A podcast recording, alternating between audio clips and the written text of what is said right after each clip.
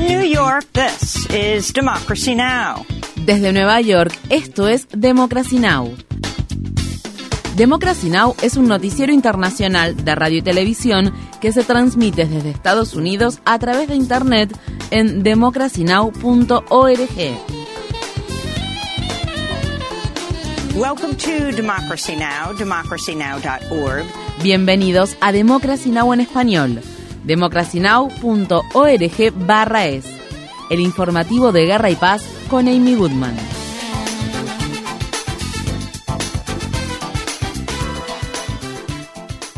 La Corte Internacional de Justicia de La Haya ha comenzado a escuchar dos días de argumentos en la histórica demanda por genocidio que Sudáfrica presentó contra Israel.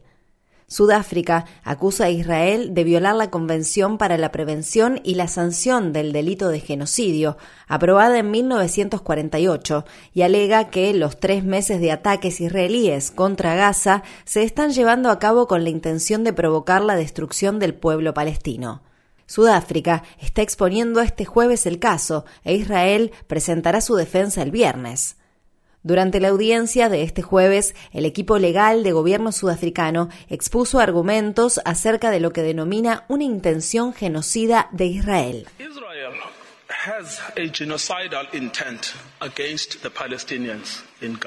Israel tiene una intención genocida contra los palestinos en Gaza. Esto es evidente por la forma en que se está llevando a cabo el ataque militar de Israel. La intención genocida de Israel tiene sus raíces en la creencia de que el enemigo no es solo el ala militar de Hamas, o incluso Hamas en general, sino que está incrustado en el tejido de la vida palestina en Gaza. Un ataque aéreo israelí alcanzó el miércoles una ambulancia en el centro de Gaza y causó la muerte de dos pacientes y de cuatro miembros de la Sociedad de la Media Luna Roja Palestina. La Organización de Ayuda Humanitaria declaró, Nuestros colegas fueron atacados de manera deliberada mientras se encontraban dentro de una ambulancia claramente identificada con el emblema de la Media Luna Roja. Mientras tanto, ocho personas murieron y más de 30 resultaron heridas en otro ataque israelí ocurrido cerca de la entrada del hospital Mártires de Al-Aqsa. El director general de la Organización Mundial de la Salud, Tedros Adhanom Ghebreyesus, instó el miércoles a Israel a permitir un mayor ingreso de ayuda humanitaria a Gaza.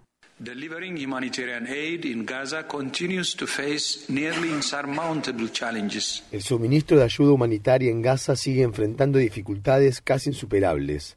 Los intensos bombardeos, las restricciones a la circulación, la escasez de combustible y las comunicaciones interrumpidas impiden que la Organización Mundial de la Salud y nuestros socios lleguen a quienes necesitan ayuda. Tenemos los suministros, los equipos y los planes en marcha. Lo que no tenemos es acceso. Irán afirma que sus Fuerzas Armadas se han apoderado de un petrolero en el Golfo de Omán. Esto ocurre en medio de una escalada de tensiones en las últimas semanas en el Mar Rojo.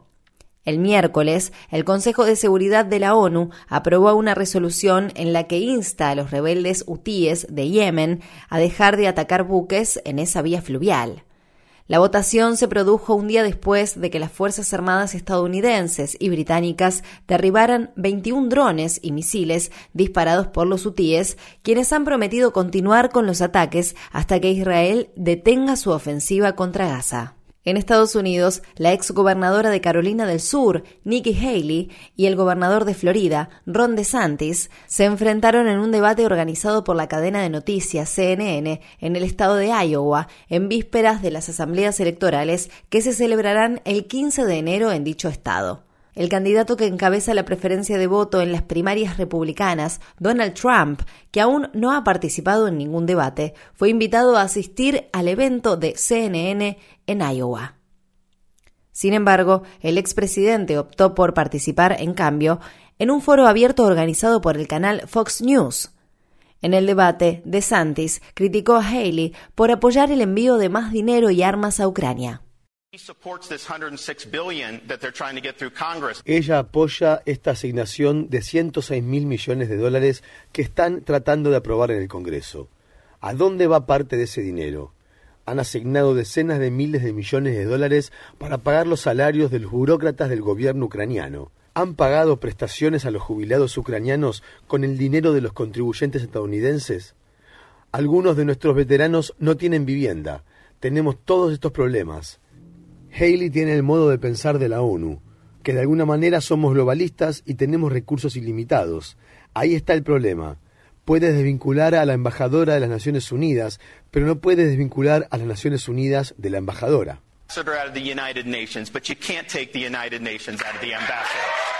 Por su parte, Haley le preguntó a DeSantis si estaba preparado para gobernar el país. La mejor manera de saber sobre un candidato es ver cómo ha llevado a cabo su campaña electoral. Ha gastado 150 millones de dólares, no sé cómo, a través de su campaña. No tiene nada que mostrar. Ha gastado más dinero en aviones privados que en anuncios para intentar que los ciudadanos de Iowa voten por él. Si no puedes gestionar bien una campaña, ¿cómo vas a gestionar un país? Horas antes del debate, el exgobernador del estado de Nueva Jersey, Chris Christie, retiró su candidatura a las primarias republicanas. En un micrófono abierto se escuchó a Christie decir, la van a vapulear, en una aparente referencia a Haley. Christie también predijo que DeSantis abandonará la contienda después de las asambleas electorales de Iowa. Mientras tanto, este jueves se llevarán a cabo en Nueva York las exposiciones finales de la demanda civil por fraude que la fiscal general de Nueva York, Leticia James, presentó contra Donald Trump. El miércoles, el juez del caso rechazó una solicitud para que Trump hiciera su propia declaración final, ya que el equipo legal del expresidente se negó a cumplir con la orden del juez de evitar que sus comentarios se convirtieran en un discurso de campaña. Legisladores republicanos de extrema derecha criticaron al presidente de la Cámara de Representantes de Estados Unidos, Mike Johnson, después de que éste llegara a un acuerdo bipartidista con el líder de la mayoría del Senado, el demócrata Jack Schumer, para un plan de gastos públicos valuado en 1,59 billones de dólares.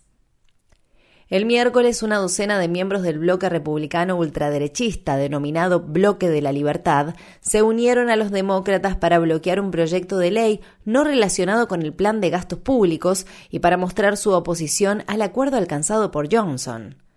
Mientras tanto, dos comités de la Cámara de Representantes votaron a favor de respaldar un informe que recomienda que Hunter Biden, hijo del presidente Biden, sea declarado culpable de desacato al Congreso. Hunter Biden compareció este miércoles por sorpresa en una reunión del Comité de Supervisión de la Cámara Baja estadounidense y se ofreció a testificar de manera pública, pero los republicanos se negaron a ello e insisten en interrogarlo en privado. En otras noticias sobre la Cámara de Representantes de Estados Unidos, legisladores republicanos celebraron una primera audiencia relacionada con el posible proceso de destitución del secretario de Seguridad Nacional del país, Alejandro Mayorkas. En Ecuador, la policía arrestó al menos a 330 personas en el marco del estado de emergencia declarado por el presidente Daniel Noboa en el país, debido al aumento de los actos de violencia perpetrados por los cárteles de la droga. Durante una entrevista que brindó el miércoles, Noboa dijo que Ecuador se encuentra actualmente en estado de guerra.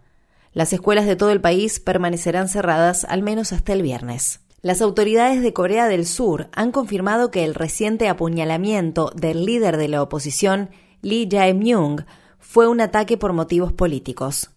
Lee Jae-myung, quien sobrevivió al intento de asesinato, se postuló para presidente en 2022, pero perdió por un estrecho margen ante el conservador Yoon Suk Yeol. La policía dijo que el atacante quería impedir que Lee Jae-myung volviera a postularse para presidente en 2027. Estas fueron las palabras expresadas por el comisario de policía de Busan, Gu Cheol-moon. El sospechoso declaró que le molestaba que la víctima Lee Jae-myung no hubiera sido castigada adecuadamente. El sospechoso quería evitar que la víctima se convirtiera en presidente, impedirle realizar nominaciones a ciertos grupos y asegurarse de que no obtuviera la mayoría de los escaños parlamentarios en las próximas elecciones generales. Por eso decidió matar a la víctima. En noticias relacionadas con la salud, análisis de aguas residuales indican que Estados Unidos está experimentando su mayor aumento de casos de COVID-19 desde la aparición de la variante Omicron, es decir, la segunda mayor ola de contagios desde el inicio de la pandemia. Alrededor de 1.500 personas en Estados Unidos siguen muriendo cada semana a causa de la COVID-19. Expertos en salud pública afirman que dos de las razones principales de esta ola de casos son la disminución de la inmunidad y la falta de acceso a tratamientos y vacunas. Las tasas de contagio del coronavirus también están aumentando a nivel mundial. La Organización Mundial de la Salud informa que en diciembre se registraron 10.000 muertes por COVID-19 en todo el mundo, mientras que las hospitalizaciones a causa de la enfermedad aumentaron en decenas de países. En España, las autoridades han vuelto a emitir la obligatoriedad del uso de mascarilla en los centros sanitarios. Una medida básica y mínima que aprendimos de la pandemia y es que cuando, bueno, pues cuando estamos en unas cifras de ascenso, pues lo primero que hay que hacer es proteger a esas eh, personas más vulnerables y a las personas, bueno, pues que tienen algún tipo de infección que puedan ser contenidas de alguna manera y el medio físico más eh, avalado científicamente es la mascarilla. En Estados Unidos, los legisladores republicanos de la Cámara de Representantes de Ohio votaron el miércoles a favor de revocar el veto emitido por el gobernador del estado, el republicano Mike DeWine, a una legislación que prohibiría los servicios médicos de afirmación de género para la juventud transgénero e impediría a atletas trans competir en equipos deportivos escolares. Para que el proyecto de ley se convierta en ley, tres quintas partes del Senado de Ohio también deberán votar a favor de anular el veto de DeWine. En un comunicado, la delegación en Ohio de la Unión Estadounidense para las Libertades Civiles criticó duramente a los republicanos del Estado y añadió esta campaña hostil patrocinada por el Estado contra algunos de los jóvenes más vulnerables de Ohio es sumamente cruel. Dos mujeres transgénero que se postularon para ocupar escaños en la Cámara de Representantes del Estado de Ohio han sido objeto de impugnaciones por no revelar sus nombres de nacimiento en sus solicitudes de candidatura. Ambas mujeres dijeron que desconocían la normativa al respecto, pero que la habrían cumplido a pesar del perjuicio que implica ese requisito. Una de las mujeres, Ariane Childray, dijo acerca de la norma: Tener que usar el nombre que ya no usas más es horrible. Es un ataque a lo que somos. Vanessa Joy, quien ha apelado a la decisión emitida la semana pasada para descalificar su candidatura, también advirtió que las personas transgénero no deberían ser obligadas a compartir sus nombres de nacimiento por motivos de seguridad. En el estado de Nueva York, reclusos del centro penitenciario Great Meadow han presentado demandas en las que acusan a los guardias de la cárcel de malos tratos y actos de tortura. Charles Wright, de 44 años, y Eugene Taylor, de 32, afirman que los guardias los golpearon con brutalidad y también los llevaron a otra instalación, donde los sometieron a la práctica de ahogamiento simulado. Ambos hombres sostienen que, después del hecho, fueron acusados falsamente de cometer infracciones disciplinarias.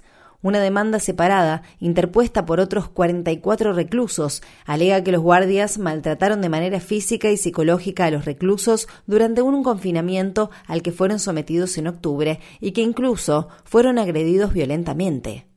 La prisión de Great Meadow está ubicada en Comstock, una localidad situada a unos 320 kilómetros al norte de la ciudad de Nueva York.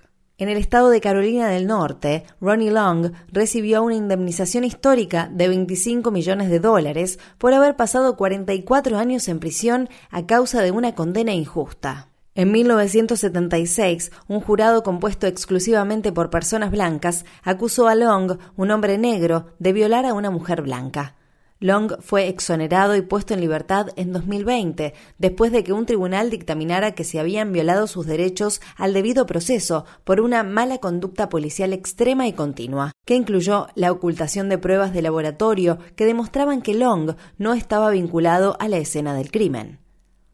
Ronnie Long ha destinado parte de los fondos que recibió en un acuerdo anterior a los esfuerzos de reforma del sistema de justicia penal estadounidense.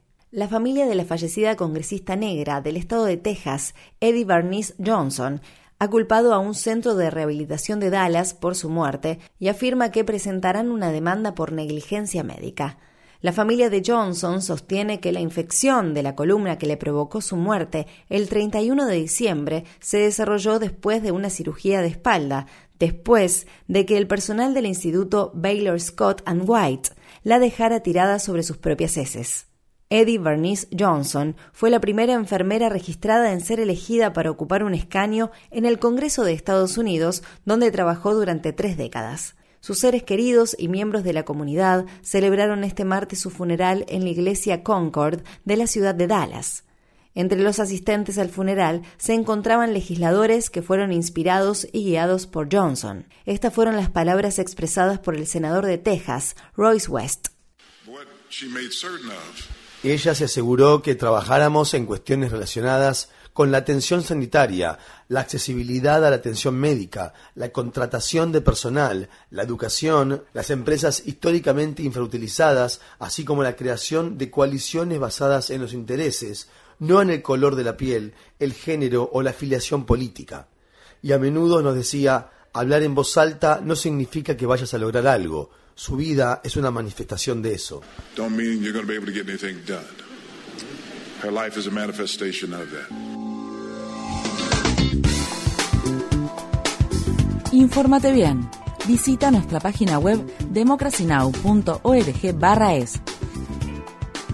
Síguenos por las redes sociales de Facebook, Twitter, YouTube y SoundCloud por Democracy Now! es.